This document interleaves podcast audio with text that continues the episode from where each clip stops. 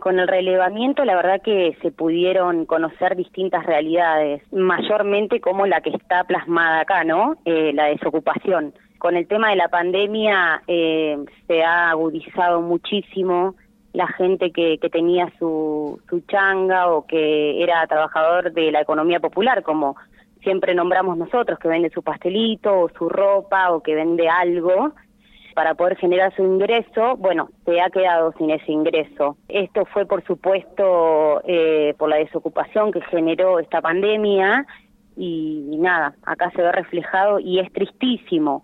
La gente se ha quedado sin la changa, se ha quedado sin el trabajo en blanco también.